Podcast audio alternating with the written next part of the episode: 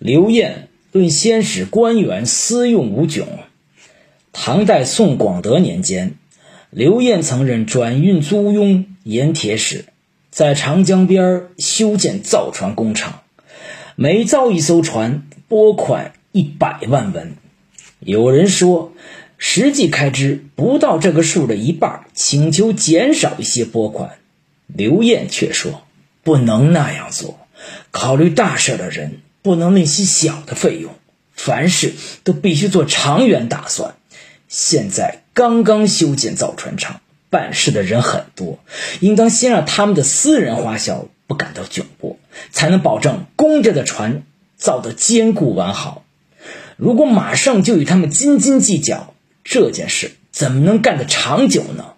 过些时候，必然有人减少拨款，减到半数还可维持。再减事儿就办不通了。五十年后，转运使果然将拨款减少了一半。